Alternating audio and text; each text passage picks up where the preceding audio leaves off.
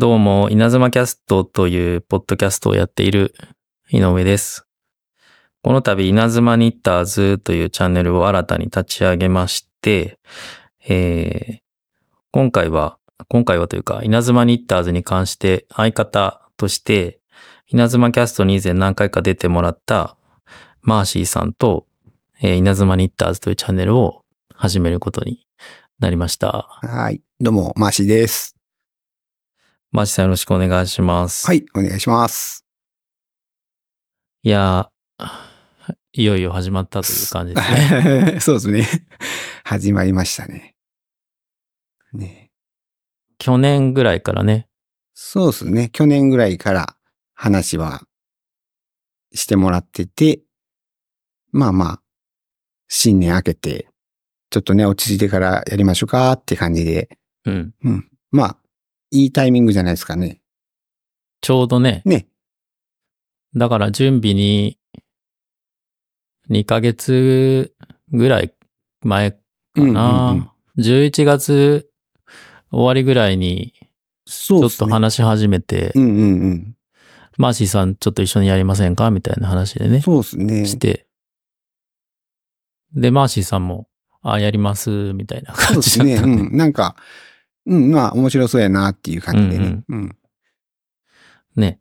まあ、稲妻キャストで使ってる機材もね、今並んでるのがあるんでうん、これもそのまま使えるし。そうですね そう。うんなので、なかなか楽しい。楽しいかなと思ってますね。まあまあ、井上さんとはまあ、こういう機会じゃなくてもよくね、あの、おまあ話はしてるんですけどね改めて、こう、なんかこう、深い話やったりとかね、うん。できればいいんじゃないかなっていう。いいですね。ね。うん。うんうんまあ、ということでね、今回はまあ初回なんですけど、あの、マーシーさんは、えー、古着が好きだったり、まあ古着というか洋服が好きっていうのは、うんまあ僕も以前から知ってて、はい。でそこをね、その最初、まあ最初のエピソードとして、ちょうんっと取り上げたいなと思ってて、ありがたいです。はい。うん。で、僕はね、そのファッションとか洋服に関してはう、ん。正直ね、すごいどっぷりハマったとかっていう経験とか思い出とかあんまなくて、はあの、子供の頃とか振り返っても。なんかね、まあ小学生までははい。母親と一緒にはい。そのデパートなりに行ってうんうん一緒に買ってもらうじゃないですか。そう、大体そうですね。うんで、中学校に上がると、はい。やっぱこう、お母さんと行くの、母親と行くのちょっと恥ずかしいみたいな、そうですね。その時期に入ってきますよね。中学生ぐらいからね。はい。なって、で、中学校上がるじゃないですか。はい。で、その瞬間、自分でセレクトするっていう瞬間が来るわけですよ。来る、来る。はい、来ますね。来たんです で、来て、えで、まあ周りもね、その、洋服だけじゃなくて、はい例えば当時なんか、ムースとかをこうつけるとか、髪の毛も。い髪の毛も。やっぱこう、固めたいとか、ジェルでね。ジェルで、はいカチカチになるやつね。あるじゃないですか。その見た目に、はい。はい。ちょっとこう、自分の意識が向き始める時期が多分中学生ぐらいだったんですよ、僕。大体、そうですよね。ねうん。中学生ぐらいからかな。そう。で、中学生上がなって、はい。まあし一人でね、その洋服屋さんというかええデパートとかそういうところに行ってはい服選びをするんだけどうん、なんかこう、何点かこう買うじゃないですか。買いますね何点かはいはいはい2点買って予算の、予算というかお金をもらった範囲の中でわかります。はい。1点ずつ買うとかう、ん。上は2つにしてパンツは1個にしてみたいな感じで選ぶんだけどう、ん。で、それがまあ、増えていくじゃないですか、洋服が。なります。はい。なってい。ったなっていくんだけど、その、組み合わせ？うんまあいや僕振り返ってもですねうんなんか、いやちぐはぐな、なんか、はちゃめちゃなはちゃめちゃな、コーディネートになっているみたいなそうそうそう。とか、はい。普通にあったんじゃないかなと思ってて、うんで、実際僕もその、なんか友達に洋服のことではい。相談するとかもなかったから、ああ。そう、当時からね、その洋服選びとか、まあ、髪のセットとかもそうだけど、はいは見た目とかうん含めて、あんまりこう、なんか、意識高くしてたことはなくて、ああはいはい。うん。まあ、大体そうなんかもしんないですけどね。うんう、ん。まあ、ちょっとね、そこなんか、分かれるんかなって僕は思うんですよね。なんか、あの、興味はあっても、こうなんか、分からんまま、えっ、と、まあ、とりあえずなんか洋服買いに行ったりとか、うん、髪の毛もちょっと、なんか雑誌の切り抜き持って行って、こう、うん。こういうヘアスタイルにしてくださいみたいなのか、もうみんなそこ同じ、うん。なんかスタートは同じなんかなって思ってて、で、そう、僕もだから、洋服、まあもうほんまに井上さんが言うような感じで、やっぱ同じスタートを切ってて、うん、で、なんか、なんだろう。服って基本的になんか、まあ僕はもう、なんか自由で、もうその人がいいと思うものを着ることうんがまず一番なんか大事で、合わせ方とか、なんか似合ってるとか、似合ってないとか、そういう次元じゃなくて、うんまず何を自分で選んだものを着るっていうところからスタートしてて、うん、うん。だからまあ、うん。おしゃれな人とか、おしゃれじゃないとか、そうねなん。かそれも、結局、それ誰の評価やねんって思うんですよね、なんか。うん、うんそうそだから、僕はどっぷり使ったんは、う。うん。やっぱり、あの、古着に出会ってからですかね、服は。あファッションが好きになったのは、もともとはいきなり古着じゃなくて、あ、うん。やっぱりそのね、スーパーで、そういうね、洋服の新品から。新品から入るんで、うん。古着なんてまだ全然知らないし、で、中学校で、なんかちょっと古着を履いてる、古着のリーバイスの501を履いてるお子がいてて、で、まあその子ギターとかもやってて、おすごい、なんか、おうなんかいいジーパン履いてんな、みたいな。うん。まあそういう高いジーパンとかではなく、普通のアメリカ製の、まあリーバイスの501で前がボタンフライになってて、ジッパーじゃなくてボタンフライのジーパンを見たときに、うんめっちゃかっこいいと思って、おーそう。ほんで、まあ、えーっと、アメリカ村っていう、まあ大阪のね、アメ村村ん。に、ちょっと中学校の時に行って、うん。うん。で、まあ、その、まずジーパンをまず買おうと思って。おーそう。501を見て。501のジーパンを買おうと思って、まあ、それが最初のなんかこう、スタートかなって、う。うんん、どっぷり浸かる。う。うんん、そっからまあいろいろこう、なんかいろんな合わせ方とかうん。するようになっていったっていうのがあって、うん。うん。とか、最初はやっぱり何を着ていいかともわかんないし、うん。なんかちぐはぐな感じやったんかなと思うんですけど、うん。やっぱそうですよね。そうそう。みんな最初は。みんな最初そうなんかなと思うんですね。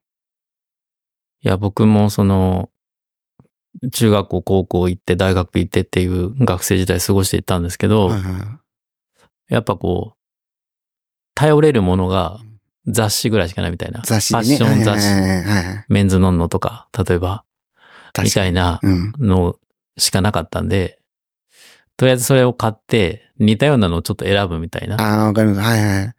で、着回しはこのセレクトがいいですよみたいなの書いてあるじゃないですか。はいはいはい。おすすめみたいな。うん。で、その通り買うんだけど、うん。でもなんか、そのうちおかしくなってくるみたい そうですね。なんかあの、なんか俺が着るとなんか違うぞみたいなな。ね。そうそうそう。あれ？これは、買い間違えたかみたいな。確かにね。でもなんかね、そう、最初はそうなんですけどね。やっぱ服って、なんか、こう、失敗をか、なんか失敗したことで、あ、なんか違うなって思ったことで、なんか、僕の場合はなんか古着屋さんに行き出してから、やっぱその当時のアメ村の店員さんとかうん。を、まあやっぱ参考にしてて、まあうん雑誌とかよりもなんかその、リアルな、その店員さん。おしゃれな人うの、ん。あのファッションをちょっと真似しようっていうところから始まって、うん。うん。で、なんかこう、なんやろ、古着を着出すと、もうなんか、えっと、まあ、アメリカ製のね、服なんで、うん古着って、うん。基本的には、まあ、人が着たものの古着もあるかもしれないけど、まあ、僕が、あの、ハマったのは、やっぱりアメリカ、メイドイン USA の古着で、うんまあ、そういうのを着出したときに、なんか、合わせ方とかもまあ、いろいろ、あの、ちょっとした決まりみたいなの多分ね、あると思うんですけど、うん。最初はその決まりにこう忠実にこうなんかこのジーパンにはこういう風に着たら、あの、かっこいいコーディネートができるとか、うんそういうのがまあ、こう、あるんですけど、うんでも、、ある程度行って、いあの、こうずーっと着ていくとね、やっぱりうん。その、同じようなことになってしまって、そうなね色違いの、色違いでなんか同じ、あの、コーディネートをしてるだけになって、だんだん面白くなくなってくるっていう、その、ゾーンがあって、うん。あ、ちょっと待って、もっとこう、なんか自由に洋服は着てもいいんかなっていう、うん。そっからなんかどんどんこう、なんか、き、決まったことをするんじゃなくて、うん。逆に決まってないことをしようっていう。うん。そう。あの自分のサイズと違う、わざとすごい大きめのジーパン履いてみたりとか。ああ、なるほどね。そう。で、そっからだんだんこう、なんか洋服ってなんかう、ん。決まったことをするもんじゃないっていうか、逆に決まってないことをするもんやっていう。ああ。発想の転換じゃないけど、そっからもうなんか何を着てもいいんやっていうので、うん。似合ってるとか似合ってないとかもう。うん気にせず、自分が好き、まあ自分が好きと思ったものうん。を着ればいいんだっていう、うなんか、ん。だからそっからなんかもう服って迷うことがないというか、ああ。だからこの何を選んでいいかとかもわからん、あの、そういうのもなくなったりとか、うんどう合わせたらいいんやろうかっていう、その、それもないし、うん。うんだから、その、そこまで行くともう服っていうのはもう着るもんじゃなくて、自分を表現するものになってて、ああ。そう、みあの、身を、身にまとって、うん。皮膚を隠すもんじゃなくて、うん。裸を隠すもんではなうく、逆に服を着たことによって、うん。自分の、の、なんかそういう、色とかをうん。出せるもん、みたいな。そうね。そう。それはありますよね。その着方で自分をかが、ちょっとこう、輝かせることもできれば、うんその、その人の輝きを殺すこともできてし、あの、殺す方向に行ってしまうのが、うんやっぱ洋服であって、うん。やっぱすごい大事なもんやなって、すごい思うんですよね。うん。あ、この人もっとこうした方が、もっとこう、うんその、この人の良さが出るのに、うん。それを自ら消すような、ああ。あの、服の、ま、あの、着方をしている人とかを見ると、うん。ああ、なんかこうした方がいいのになとかも思うし、うん。うん、その、おしゃれやのになとかじゃなくて、うん、もっとこうなんか、あの、この人の印象変わるのにな、みたいな。そう。なんですよねそ。う。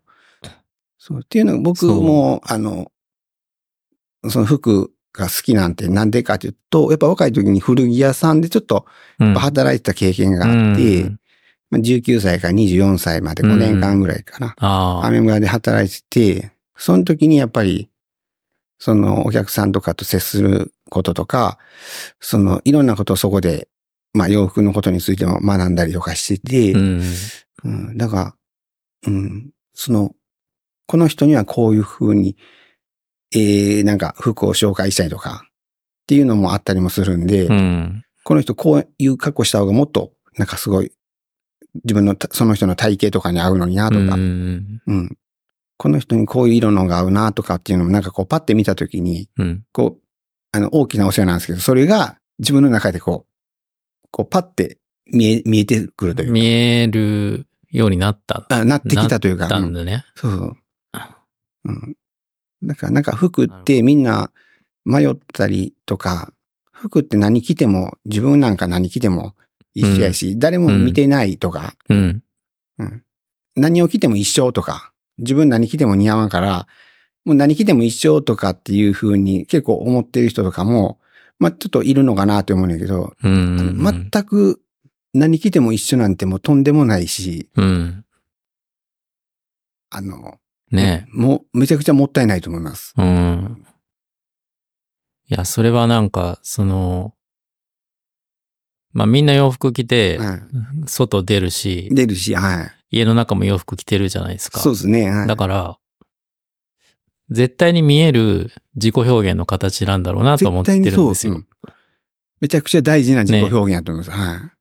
だから、その、まあ僕だったら僕が、なんだろうな、表現してるものが服にも現れるし、そうっですね。てなるんだろうなと思ってるんですけど、うん。それ、冷静になんか考え始めたのは本当最近の話であって、うん。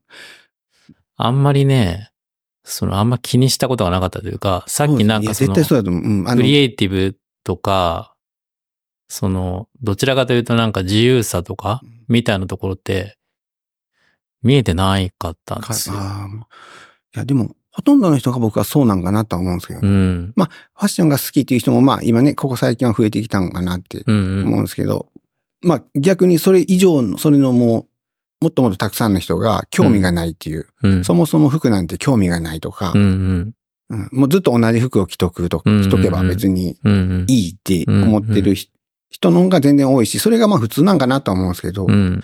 でもそれはなんか、そのなんか自分の良さを、をまあ一番こう、消してしまううん。要因になるから、やっぱ、うん、なんか自分の身身なりとか、服装、髪が、ヘアスタイルもそうだと思うんですけど、なんかそこで、その人の良さが100になる人もおれば、うん。それをマイナスにする人もうん世の中にはいてて、うん。それがまた仕事につながってきたりとか、うん。ああ、なんか印象悪く、この人なんかもっと髪の毛こうした方が、うん。なんかこの人絶対顔立ちいいのに、うん。うん、それで営業取れるか取られないかとかにも つながってきたりとか、いや、それはあるんでなんしょかあのめちゃくちゃあると思いますよね。ねうん、だから大事なねツールなんじゃないかなって、うんうんうん、すごい思いますね。それで、そのカッコ一つで、10個ぐらい若く見える人もいるかもしれないですうん。まあ、それはありますよね。年齢がね、ね。実年齢より。うん。で、その、その人の洋服一つで、うん。逆にマイナス、え、自分の実年齢よりもっとうん。10個ぐらい年上に見れ見えちゃうこととかもあるわけで、うんうん。それって、それぐらい洋服とか髪型で、そう、そう。あの、変わるしう、ん。うん、なんかお金ね、あんまりかけるのもどうかなと思うんですけど、うんうんある程度はやっぱかけ、かけても、かけてこうやるのも、まあ特に男性はそうなのが、女性はね、結構、そういうそう。美容とかもね、やっぱり大事やとまあ、美容もあるしねう。んだから、結構ね、うんあの、女性って、そう、すごい気遣ってるうのもん。わかるし、うんだからだ、男性もやっぱ、そうした方がいいんかなってうん思いますね、僕は。そう。なんか、その、まあ、洋服はね、その、さっきその、学生時代の話とか、はい。選び方困って、ちょっと頭真っ白になったみたいなはい。時もあったけど、で、働き始めたけど、うんまあ、基本家と会社の往復だったりするんで、そうですね、はい。そんなにその、バリエーションを作るかっていうとそんな必要もなくて、うん実際会社行ったら、なんか作業着着替えたりとかってうんいう時もあったし、ってなったんで、その、一日の中で24時間あった時に自分のその自己表現をする時間っていうのがすごい少ないみめっちゃたい少ないですね。な、ってて、そうですね。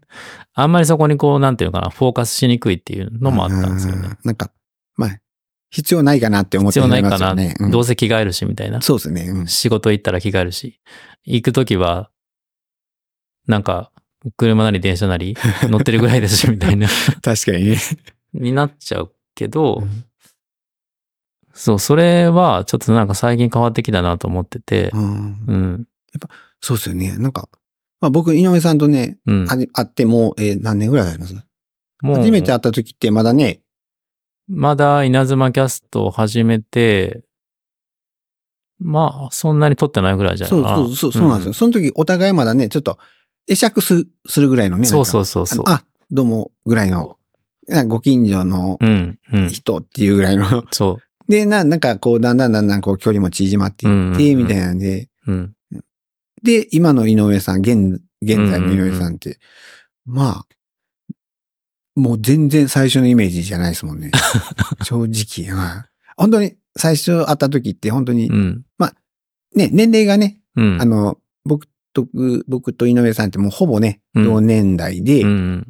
僕、正直めっちゃ年上やと思ってて、最初は。ああ、そうなんだ。まあ、あの、めちゃくちゃ貫禄もあるし、こうなんか、どっちかというと、こう、なんだろう、落ち着きがあるんで、あ、絶対年上で、うん、すごい年上で、はあうん、すごいって言っても、まあ、5つ、6つぐらい上で、うんうん。まあ、お兄さんっていう感じうのん。イメージだったんですけど、まあう、ん。あのね、親しくなってこう、お話とかするようになって、うんまあ、えっ、と、年齢的には一つ、僕の学年言うと一つ上のえ、もうほぼ同級生やったっていうので分かって、うん、で、で、なんか、だんだんだん井上さんのこう、イメージがこう、どんどん変わっていって、うん。で、今はもう、あの、ダイエットもされてね、そうで結構すね。めちゃくちゃ、めっちゃスリムになられて、こう、そうなんですよね。今こそもうほんまに年齢、逆に初めて出会った時より、うん。明らかに若く見えるし、爽やか、爽やかというか、もともとね、そんなあれやったんですけど。他に、そうなんですよね。その、そうそう。その、去年の7月、8月ぐらいに、まあ、はい。そんな体重計乗ってなかったんですけど、毎日のようにはね。うんでたまに乗ってたんですけど、うんやっぱ、ねその、前、7月の時かな。うん稲妻キャストの収録をしてたシーンを撮ってもらったんですよ。はいはいはい。で、それがはいインスタに流れてたんですね。うん僕のアカウントタグ付けされてあ、はいはい。で、インスタでね、はい。見たんです。うんで、で、その絵をこうパッと見たときに、いや、これはやばいと。井上さん途中お腹がちょっと本当にやばい時がありましたそうそうそう。やばいわ。って思ったんです。だんだん大きくなっていってます。大きくなってきてて、これはさすがにやばいな。まあ、健康かどうかをもう置いといて、あはいはい。もうビジュアル的にね。ビジュアル的にやばいなって思ったんですよ。はいはい。それにハッと気づいて、どうしようと思って、これはやばいなと思ったのが7月なんです。7月で。うんうん。7月、8月。はいで、そこから、やっぱまあ、あの、まあ、体重を落とさなきゃいけないな。っていうことに気づいたんですね。で、まあ、そこから体重を、まあ、落ち、落として、今1月に入って、はい7 7月から、8月ぐらいか、去年の8月から、8、9、10、11、12、1、6ヶ月。6ヶ月。はい。で、だいたい10、10キロちょっとぐらい落ちてて、うんうんうん。で、まあ、ダイエット方法とかはね、ここで語り出すとね、たくさんになっちゃうんで、そう語らないんですけど、まあ、落として体もやっぱ軽くなったんですよ。めで見た目がもう全然違います。10キロはでかいです。でかくて、だなって、僕も何も言わずに始めてるんで、あの、ダイエットしますとかっていうのは。全く僕もそれ知らんかったんで。ね、いつやったかな？去年の年末、12月ぐらいだったかな、はいうん。?11 月ぐらいか。11月ぐらいですね、多分。11月にかな、あの、そう、震災橋でトークショーがあって、はい。うんうん。その時で多分、少なくとも7キロぐらいは痩せてたはずでうんで、それで、あれなんかマーシーさんの方からね、そうそうそうそう。うんなんかその時点で、なんか井上さん痩せ、いやもう完全に顔がもう全然違うくて、うんい痩せたみたいな。やもう明らかに違う。うんでまずお腹が出てない。出てないようんね。そう。そういやー、お腹がね、出てたなと思って。お腹がもう全く、うんうんだからもう、うん、な、そうそう。だから僕は、くしくもまあね、あの、ちょっと体力仕事してて、ね体を僕動かす仕事で、井上さんは逆にちょっとこう、あのね、指先しか指先の。ね、パソコンをこう触ってっていう仕事で、まあ職種も全然違うけど、うん僕はもう一日中動き回って力仕事してるんで、まあ幸い太る、その、うん。太りにくいというかね、うんうんうん日常生活的にも太りにくいそうね。で、まあ、あの、まあ、どっちか言ったらもうちょい太らなあかんぐらいなんかなって思うぐらいなんですけど。うん。で、うん。で、まあ、なんかね、井上さん、ちょっと、なんだろう、急にすごい、マジで痩せてきて、そう。で絶、対服とかもかっこよく着れると思って、そうなんですよ。で、それで、まあ、一旦その、去年の7月頃着てた服うん。から、今着てる服は、そのテイストは変えてないんですけど、はいはい、そうですね。サイズだけ変えたんですね、とりあえず。絶対サイズが、だって、全然合わなくなってズ全然ちっちゃくなってるはずなんでね。あ、そう。で、そうなんですよ。だから、今まで L 着てたのが今 M で良くなったりとかしてるんですよう。んだからその辺変わったりとかも全部もう全然合わなくなったんで、そうだよね。その体に。うん。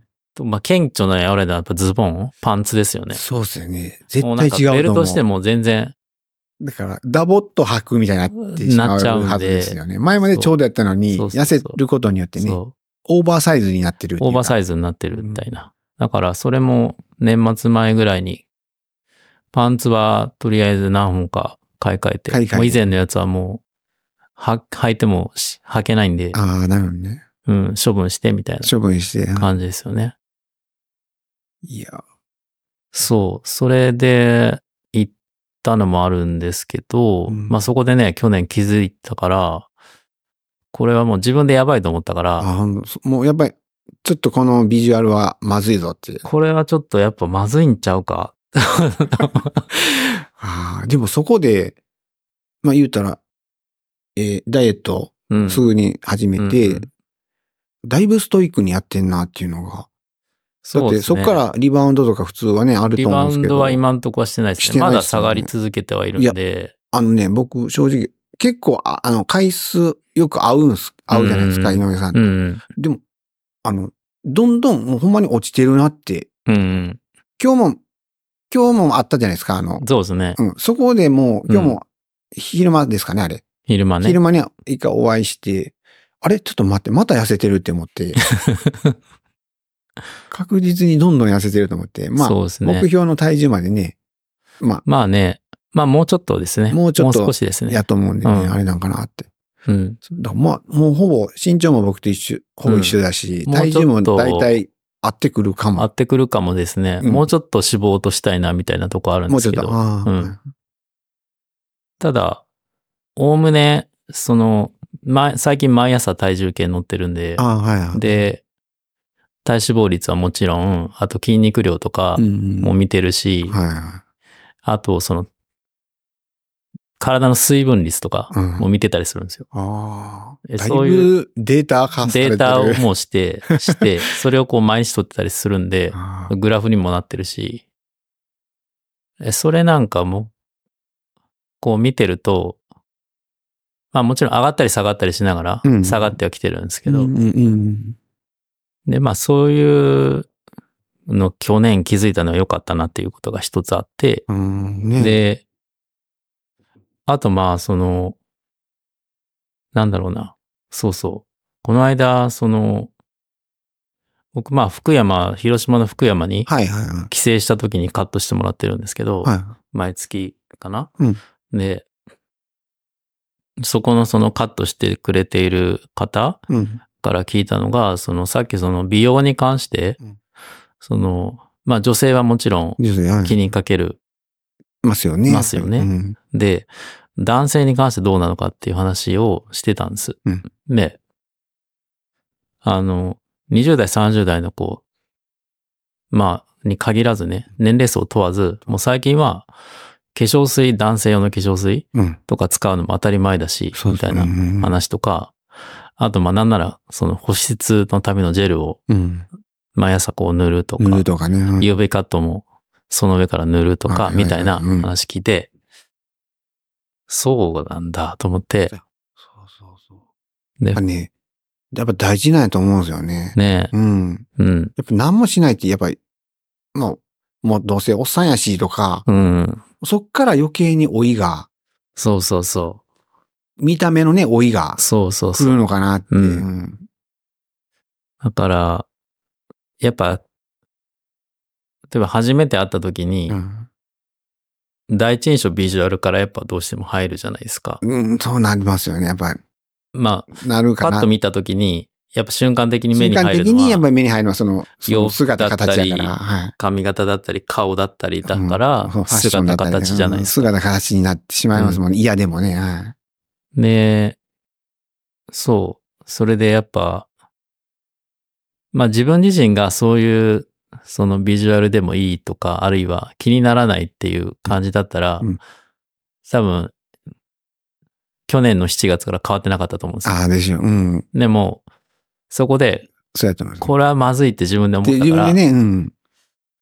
変えれたんだなと思うんですよね。そうね。まあうんそその、なんかきっかけ自分でこうんう、。うん。もう、それで井上さん自身がもう俺はもうどうせ、あ俺はどうせじゃないけど、おっさんやし、もう誰も見見てねえだろ、みたいな。感じで、もう開き直りになっちゃってたら、多分もう。まあ今も、もしかしたら今の方がもっと、うん。あの、良くない方向にそう。もっともっと太って。太っていったりじゃないけど、うん。もっとね、もっと貫成禄が長、横に成長みたいな。横に成長でね、うん。まあ、確実に印象、今の印象じゃなく、じゃあないっすね。じゃない方向に行ってたかもしれないですね。いやー、でも、そう。そこでそういう。ストイックにできたんも、だから井上さんのイメージでこうデータ化したとか、うん。そのデータ化を見るのもちょっと楽しかったんかなとか、ちょっと勝手に思ってしまうんですけどね。うんそのグラフ化して、こういろいろグラフ化して、こう下がってきてるとかね。とか、あのそういうのを、うんがもともと性に合うじゃないけど、あ、まあそうそうなんかそう。井上さんのこう、キャラクターにこう、そ合ってて、う。で、どんどんどんどんいい方向に行くし、体も軽くなるし、うん。で、服もなんか思ってたように、なんかファッション、なんか、今までちょっとこれは俺の、ん。俺にになんかちょっと苦手な感じの服やなと思ったやつを着てみると、意外といい感じで綺麗だとか、そうそうそう。そこでなんか最近、あの、ファッションに、まあ言うたら無頓着ってね、よくおっしゃってるけど、それがなんかなくなって、ちょっとこうファッションに興味が出てきて、じゃないけど。そうそうそう。なんか、そうなんですよね。自分のこう、こう見た目とか形姿みたいなところうん。に対して、まああまりこう、なんて言うんだろうな、焦点合わせてなかったなと思ってて、うんでうんそれがこう、体重がまず落ちたことによって、で、お親とこれは服選選ぶとき、選ぶってなったら、うんどうしようってなったんですね。そうですよね。で、まあ、とりあえずテイストは変えずにサイズだけダウンしようかっていうそうですよね。話、テイスト変えずに。変えずにダウンだけ、サイズダウンだけしたんですよね。うん。で、そこからさらに、その最近年明けて思うのは、うんもっと違うスタイルの服とか。着てみたら、もし、いいのかなとか、うんその、一週間あって、7日間あって、でその、まあ、いきなりね、全部そのパターンを全部変えるのは無理だと思うんですけど、はいはい。うんたまにこう土日だけでも、ちょっと。普段とは違う格好してみるとか、みたいなうん。ことも、なんか、服選びもやりやすくなったなと思ってて、確かに。うんなんか、その、まあ今言ったようにね、まあ、まあ僕ら普通にね、会社員なんで、うん。あの、なんだ、月から金まではもう会社にしこう縛られるじゃないですけど、うん。うん。まあ、ファッション、まあ正直気に、僕も作業着着るし、まあまあね、その、おしゃれとかっていうのはもう一切な,、ないうん。月から金まで送るんで、うん。で、僕は休みの日の土日とかに、やっぱ自分の好きな古着を着て、うん。もう完全に切り替えて、うん。うん。あの、もうとにかく楽しむじゃないけど、そうですよね。うん。その、そ、そこでもう、あの、完全にこう、プライベートと、まあ、しうんうん仕事をもう切り替えれる。うん。別の、本当の自分に戻れるじゃないうん。うん。うん。その、だからそれぐらい大事なそのツールうん。であるというか、洋服、ファッションが。ねうん。いや、大事なんだなってそ気づいたのは、うんまあ自分の変化もあるけど、はいはい。そのマージーさんがそのノーベアとかで。古着屋さんをこう最近始めてるじゃないですか、2そう回使っ。うん。と。か、で、僕もこの間 NASA のええそうですね。あれね。ロン T ティシャツ。うん、ロンティーね。マーシーさんがインスタに上げてたのを見て、はい。おやと思って、めっちゃかっこいいですね。これははい押さえときたいと。そうなんですよ。で、押さえてもらってうん買ったんですけど、うんあれもね、あれもいいなと思っていて。そうですよね。うんあれ、どっちかというと、まあまあ、白地に、まあ、結構、インパクトのあるね、プリントが入ってる、うん。まあ、ちょっとどっちかというと派手、派手な、派手ですね。うん。うん。柄が入ってうん。るプリントで、まあまあ、もしかしたら前の井上さんむ、まあ、もう全然ファッションに興味がないって言ってた時のうん。井上さんだったら絶対にセレクト、あの、なんていうか、購入してないかなって多思い分買っつつ、てないでしょうね。で、今の井上さんのこう、体、えっ、と、スタイル、体のうん。体型とか、うん。その気持ちの持ち方とかで、うん。あ、あれ、今の俺ならいけるみたいな、うん そういう一面もちょっと、あそ、あの時にそうそう。うんちょっと遊んでみたいなみたいな。うん。なんかそれはすごい買ってくれた時うに、ん。なんか感じて、ああ、ちょっと井の井上さんちょっと今、こうちょっとファッションすごいそうそうそう。楽しんでるなっていうのがすごい分かって、まあ、なんかすごい嬉しくて、うん。なんか、そう。なんか、すごい身近なところに、土日だけでも、うん。まあ、し平日も使ってもいいし、あ、全然そうやと思います。うんだから、楽しめる要素はたくさんあったんだ、みたいな、今更ながら気づくっていもう そうなんですよね。あの、NASA の T シャツ、ロン T も、うんまあ、普通に通勤してる時に、チラッと見た時にう、んちょっと気分上がるじゃないですか。うんうんあうんあ、これやっぱええな、みたいな。うんこの T シャツ買ってよかった、みたいな。うん。それだけでもなんかこう、自分の気持ちがこう、プラスの方に、そうそうそう。ウキウキするじゃないですけど、うん。うん。なんか、あ、会社行くのしんどとか思いながら、パッて電車乗って、あの T シャツがチラッと見えた時、あ、これ俺、やっぱかっこいいよな、みたいな。うんうんうん。そういうのがなんか、あの、そうなんですよね。大事な要素になってるかなっていう。うん。うん。気持ちも上がるし、し、で、まあ第一印象とか、ばガラッと変わるし、あ、もう全然変わりますよね。変わるし、そう、そういうのを考えると、まあ、あと健康にもね、うん。もちろんいいわけで、そうですよね。うん。やっぱ、その、まあ明らかに食べ過ぎとかだと、まあどうしても太ってくるし、取ってきますよね。うん。私それにね、まあ気づき、スタイル維持できて。できて、いけば、まあ、まあまだね、途中過程なんですけど。途中過程ですからね。うんただ、その、も、前の7月の状態に戻るようなことはないっていう確信があるんですよ。なんかね、多分今の、その楽しさとかがあれば、うん。なんか、だってね、もし戻っちゃえば、あの NASA の T シャツもまだ着れなくなるし切れなくな。るので。せっかく着れてたのにってまだなんか、そうそうそもう落胆することがもう目に見えてるんで、う。そので、そうなんですよね。まあだから、そのあたり気にかけるようにも慣れてき、なってきたなっていうのは変化でうん、そこでマーシーさんもいて、あ、マーシーさん、洋服詳しいし、ああ。頼れるし、みたいな、いやでもね、ほんまに嬉しいっす。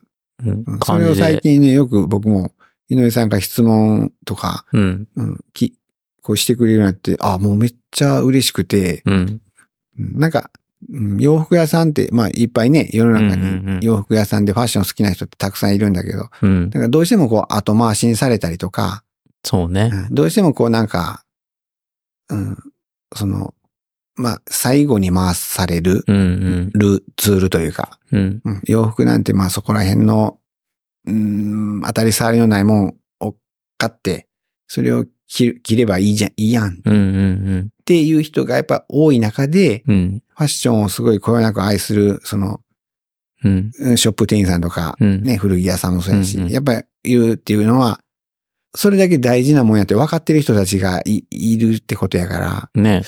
うん。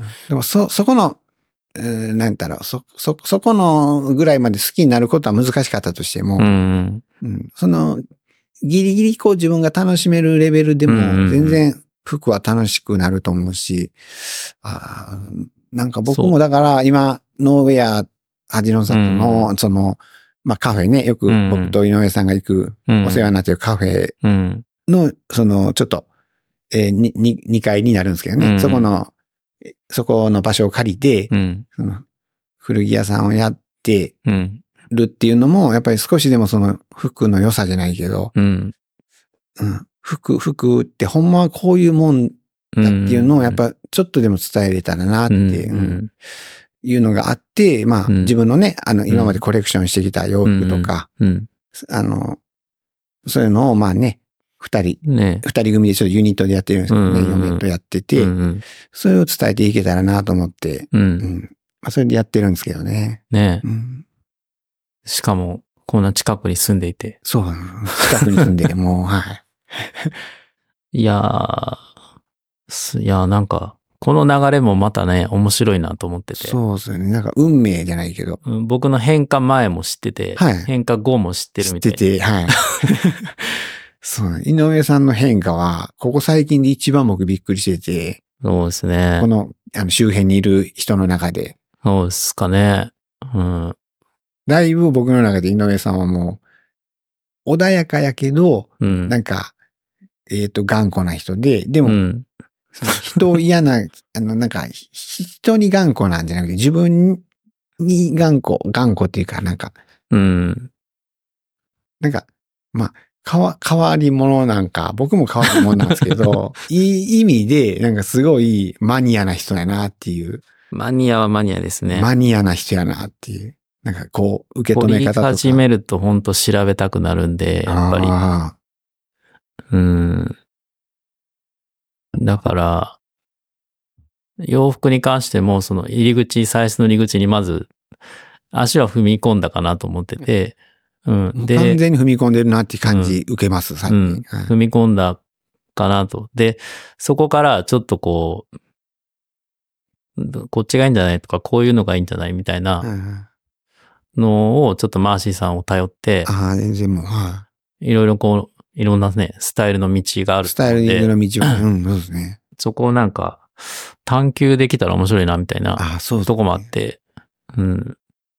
その楽しさがあるな、みたいな。そう。あのね、もう探求する、もあの、ものやと思います。うんうんうん洋服ってめっちゃ奥深いんで、うんうん。特に古着を僕はやってるんで、うん。まあ新品もね、もうもちろん好きやし、うんうんファッション自体が好きなんで、うん。あれなんですけど、古着がまあ軸であって、うん。古着はやっぱもう自分が生きてない時代のものとかも含めて、あのすごいね、ね100年ぐらい前の洋服とかもあるし、うんうんそういうのも好きやし、うん。だから探求する価値がある。ものだなって、奥が深いなと思う。奥深いし、もう歴史もあってね、面白いですよね。もう、あの、わからないことの方が多いんで、うん。もう、そうですね。うん、だからもう少しでもそれが、うん。たまあそのわからないことがあるから楽しくてやめれないっていうのがですて。よね。やっぱ分からないっていうのは非常にやっぱ大切なことでうん、わからないことがいっぱいあるんですよね。ね。そう。だから、それがれ歴史、ちょっと歴史にこう、ちょっと触れさせてもらってるじゃないけど、洋服にか、にを通じて、うん。その、うん。なんか歴史に触れれてるじゃないけど、うん。うん、そういうのがすごい楽しくて、そうですね。うん。いや、ちょっとね。まあ、2024年にもはい。年が変わって、はい。ファッションにもちょっと僕も少しそうですね。足を踏み込んできたのでね。僕はもうすごい同年代でそのファッションに興味を持ってくれる人がうん。一人でも増えることがすごい嬉しいんで。うんうんうん。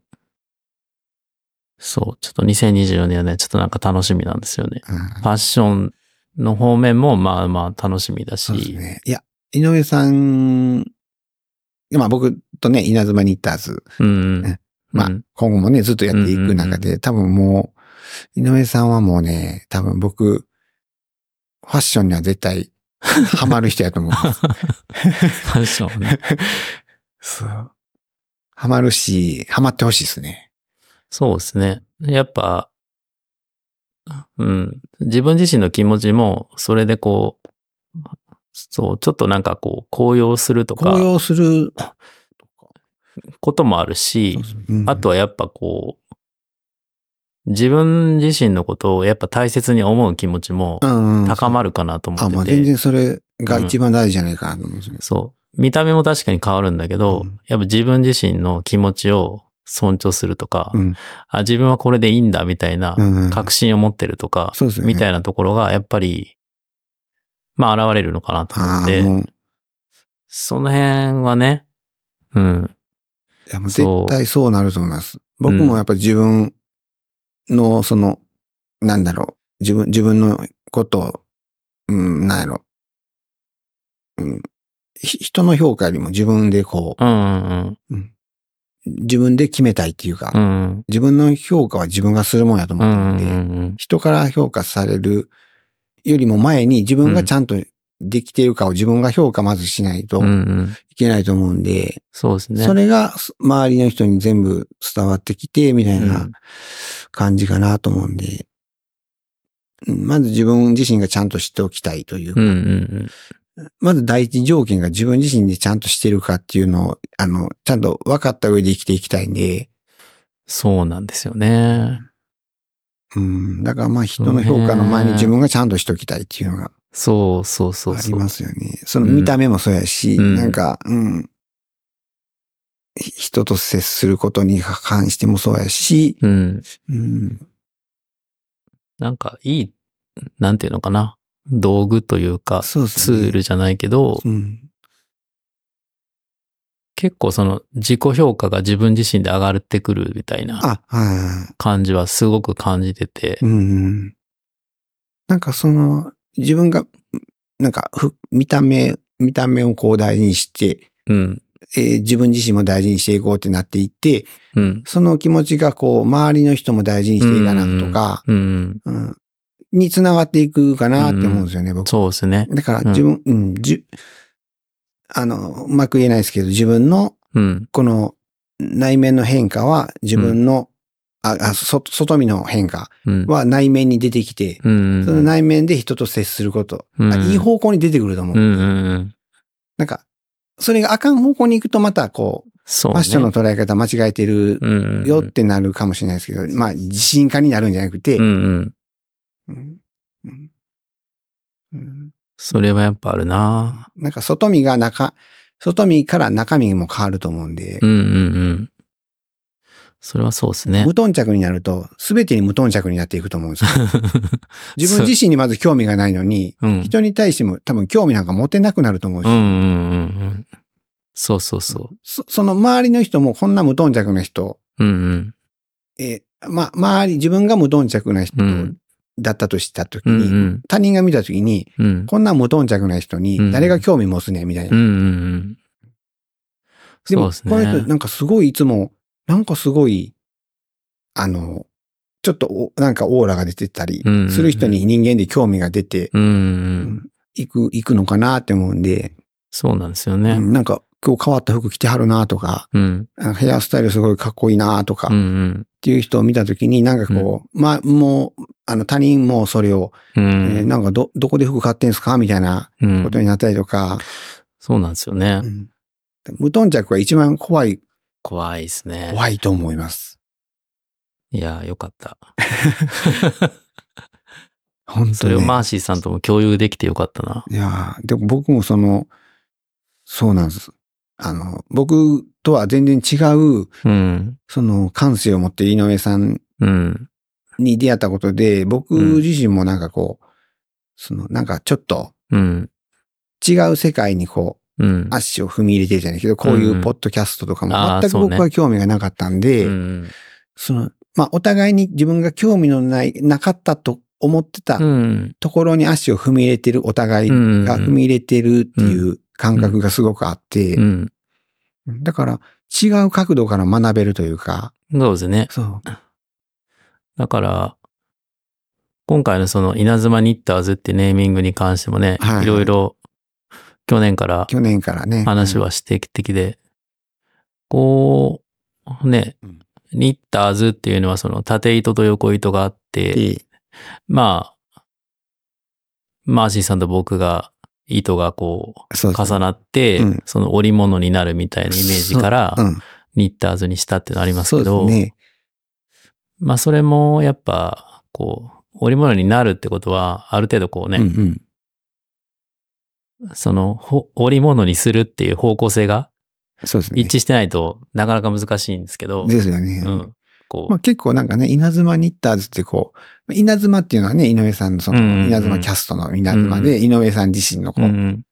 えっ、と、なんだろう、をこうこ言葉にしたときに、稲井上さんは稲妻で、うん。僕は、えっ、と、その生地とか、やっぱ洋服が好きなんで、うん。そういうね、生地だったりとか、うん。まあ、ニニッター、ニット、うんニッターっていうのはね、編み物をするっていううん人っていう意味のニッター。僕編み物もするんで、うんなんか全部がこね、う、なんかすごい、なんかうまくこう重なる言葉にしたかったし、うん、それをなんとか、まあ決ま、決められたのでか、うん、なんかいい感じでこう、ねうん。稲妻ニッターズっていう稲妻ニッターズっていう、こう、なんか、ユニット名。ユニット名ですもんねう。ん。もうなんかすごい、こう、ここの言葉をこう編んでいくっていうか、うん重ねて、折り重ねていくじゃないけど、うんうんそこでね、なんか全部がこう入ってて、そう。だから、いろいろね、その調和の仕方によって、はいはい。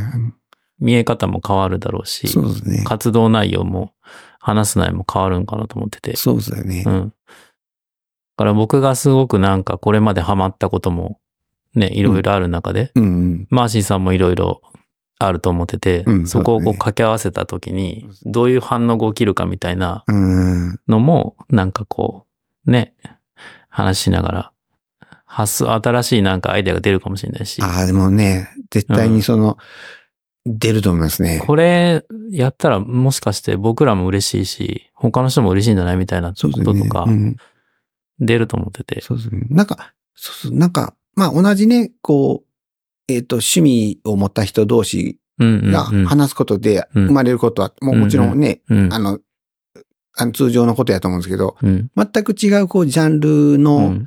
えっ、と、カテゴリーで、こう、好き、うん。好きなものが違うカテゴリーの人と話すことでも、なんか、あの、何か、もうまた本当に違うことが生まれて、そうですね。刺激ももらえて、うんうん。うん、っていうのがね、すごい感じるなと思って、そうなんですよね。なので、うん。だから僕もこう声かけてもらった時に、こう、ああ、ちょっとこれは、うん。うん。あの、やってみたいっていうか、率直にもう、あの、や、やりたいっていうかね、うんうんそれは思いましたね。うんうん。そう。なんかまあ、ふっとね、頭に浮かんで、うん。マーシーさんが頭に浮かんで、あほんまですか？うん。で、まあどういう形だったらいいかなと考えつつも、まあとりあえずマーシーさんに声かけてああ。みてみたいな感じで始まったんで。最初ちょっとね、え？って思って、うん。えー僕、なんか全然こう、そういう、うん。まあ、言ったらこう、電波とか、んポッドキャストとかも全く何もやってないし、うん SNS とかもそんなに、あの、よくわかってないし、うん。まあちょっと本当に、井上さんとはもう真逆のこう、なんかこう、僕はもう手に取って手で触れるものうん。とかに興味があって、うん。持ってるもの、そうです物ね。体として持てるものに興味があって、井上さんはこう、手ではつかめないもの、そそう、電波だったりとかね、そうう。いう見えないものだったり音だったりとかうん。に興味を持っている人で、全く非対称なイメージがうんあ。ったんだ、うん、あったから、うん。ああ、なんかすごい嬉しいなって。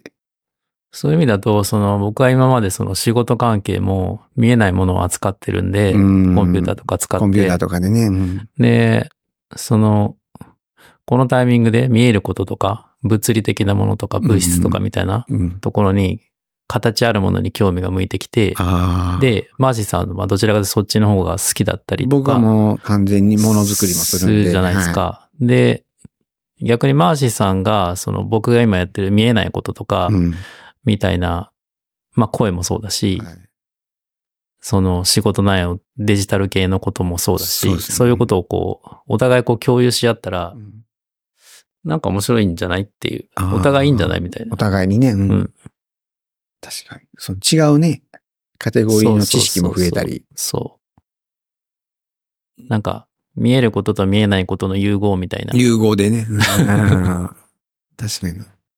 それで、まあね、その切り口としていろんなファッションもあるだろううし、ん例えば、なんか別のね、うん好きなこと。にもつながるかなと思ったりしますかね。うん、確かにだいぶファッションから話がだいぶ飛躍しましたね。いやーでも、いい、いい、いいじゃないですか。いいですね。はい。いや、いいっすよ。なんか、そうですね。うん。まあ、いろいろね、あると思うんで、その、まあ、洋服は僕、あ本当に得意やし、得意っていうほどではないのかもしれないけど、まあ、すうんとにかく好きなんで、うん。うんなんかこう、これからね、この、いろいろこう、古着屋さんをこうね、うん。うん、将来的になんかこう、どういう形になるかわかんないですけどうん。うね、ん。うん。えーもっとこう、発信しやすいような、そうですねあ。の、状態にうん。していきたいなって思う、今思ってて、うんうんうんうん今はね、ちょっと場所を借りて、ちょっとうん。定期的にやるっていう感じでね、うん。なってるんですけど、うん。うん場所を借りるんじゃなくて自分のね、そういう場所が持てたり。したら、うんうんうん。もっとこう、うん。えっ、と、こう、もっとこう、あわ、あの、発信しやすいかなって。うんうんうん。うんいや、それは確かだと思うんう。うん。まあ、今も1時間弱な、なっちゃったんですあ、よほ。んまですか？そうなんですよ。結構すぐ行っちゃいますね。結構すぐ行っちゃうんで。すぐに、うん。うんまあそんな感じですかね、今回のエピソードは。そうですね。うん。なんか朝まで語りそうな感じなんであ。の全然僕も、もう、あの、ほんまに、あの、古着喋り出したら、すっごい楽しいんで。ねそうまあそんな感じですかね。そうですね。また、まあ今日はね、第1回目の稲妻ニッターズの回とはいいうことで、記念すべき第1回目第1回。でしたということですね。はい。すごい、あっという間でしたね。あっという間ですね。はい。あんまりこう、時間見てなかったですけど、うんあれと思って、うんもう50なんか分になってるみたい結構、時間いってるかなと思いながら、時間いって1時間もいってるとは思ってなかったんで。な。言ってた。ねうん。まあ、こんな感じですよね。はい。で、す稲妻ニッターズは進んでいく感じですね。そうですね。稲妻ニッターズは今後マーシーさんと共に歩んでいくっていう。でいくって、うん井上さんもね、そうですね。いろいろ僕が何も分かってないんですけど、あの、ちょっと、こういう電波のこともうん。教えていただいて、そうですねね。まあ、これはね、流せばその世界中と繋がれるので、そうなんですよね。うん。だから、それすらも僕ほんまかって思ってるぐらいなんで。あの、まあ、日本、日本のその、なんて言うんだろうな、サービスに乗っけて、うんこのポッドキャストを流し、流すので、流してるので、世界の人も聞けるんですか？まあ世界の人も聞けませんと。インターネットに繋がってれば。うん。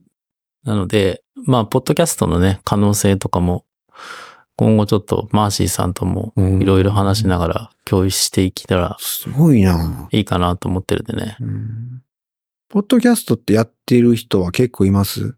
その、なんだろう。えっとねこういう形でやってる人、人、僕みたいにその、やってる人はたくさんいます。います、んへー増えてきてますね。僕が知らんだけで、そうそうやっぱりそうそ。の、増えてきてます。うん。やっぱまあ、まああとは、その、どういったことを話すかとか、どういうコンビであるかとか、か形はいろいろ様々ですけど。様々で。うん。うんまあだから、ポッドキャストっていうのも、まあ、人それぞれ自分の自由っていうか、そうそうそう発。信し、したい方法でやっていけばいいっていうんだけど、うんうん逆に言うと僕はこういうの疎いんで、うん。うん。そのなんか決まりがあるんかなとか、ああ。ある程度はね、あるんだろうけど、その、うん。基本的にはもう決まりはあるかもしれないけど、うん。その発信する人の自由、うんうん。洋服着るのもその人の自由であるのと同じで、基本的には自由があって、まあそのうんルールはね、そうそうあると、あの、決まりはあると思うんですけど、うんうん。それさえ守れば、あとは、そうですね。あとはまあ、その決まりは、ポッドキャストに関してはそんなに、まあ、ないじゃないないに等しいんで、なね。まあ、著自由なんで作権的な問題ぐらい著。作権問題ありますぐらいです。うんうん、あとはもう、まあ、あの、語る内容はやっぱり、語る内容は。まあ、それはどこのメディアに流しても同じなんでね。そうですね。あの、放送禁止とかもそうそうそうね、やっぱりどこでもあるんでそれはあるしそれ以外は全然自由なんですよね。そうそうまあ、そういう意味ではね、まあ、クリエイティブな活動であり、創造的なそうですね。活動ができるのかなと思ってるんでね。うんまあ、今回第初回目、1回目でしたけど、はい。まあ1回目からこんなに盛り上がってしまったので、ちょっと今後のエピソードがかなり長くなるかもしれないけど、まあそれは、まあ、タイミングのいい時に、うんうんうん。あの、途中再生とかもできるんで、あ、はいはとりあえずまあ、時間ある時に聞いてもらったりとかね。あるい、は、その、家事しながらとか、でもいいし、通勤中とか、そうですね。でも聞いてもらったら、ね、まあまあもう、ほんまに気になるところだけ聞いてもらってもね、そうそう。いいと思うし、全部聞くとね、もう、だるいっていう人はも途中のとこだけでもねう、んうん。ちょろっと聞いてもらうだけでもね、うん。そうです。あの、なので、こういう形で始まったのでね、そうですね。長らく続けていきたいな。そうです。長らくね。ゆるーくね。そう。そうそう。そうまあで、すね。基本的にはそんなにうん。テンションの高い二人ではないんで。テンション高くないです。うんはい。まあもうね。もう、そうそうゆっくりとね。もうこれ、この、この1時間経ったところを聞いてる人はもう寝てる人がいるかもあ、しれない。もうね寝てていいと思います。はい。もう全然ゆっくり熟睡してください。あの、そういうもんやと思うんでね。そうですね。それも自由でしょう。いつ寝ても。うんうんうん。そうそうそう。まあ、じゃあそんな感じで、1回目のエピソードは終了こんな感じで終了にしましょうか。か。は。はいい。ということで、ということで。